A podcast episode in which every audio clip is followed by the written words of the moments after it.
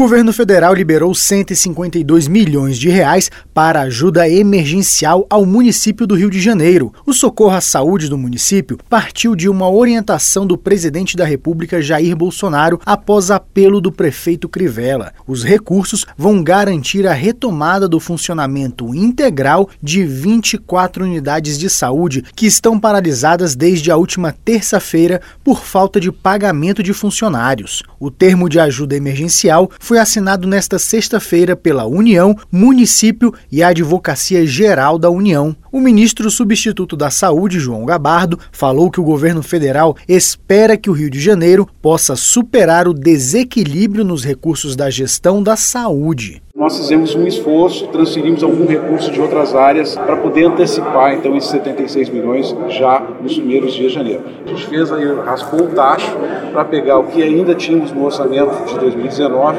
e já pegarmos uma primeira parcela do orçamento de 2020. Foi um sacrifício grande que o Ministério da Saúde fez para atender não a prefeitura do Rio de Janeiro, mas para atender a necessidade da população do Rio de Janeiro, porque essa dívida que o governo federal tinha, ela não é com o prefeito, ela não é com a prefeitura, essa dívida é com a população, com a sociedade que está sofrendo a insuficiência de atendimento, a insuficiência de serviços assistenciais na área da saúde e nós temos essa responsabilidade. O prefeito do Rio de Janeiro, Marcelo Crivella, afirmou que essa ajuda vai ser importante para retomar a assistência da população no estado. Olha, esse dinheiro tem uma importância, sobretudo no momento que ele chega, eu diria que não há palavras para descrever. Uh, nós estamos colocando em dia todos os atrasos de salário das organizações sociais. Esse dinheiro será repassado para a prefeitura em duas parcelas de 76 milhões.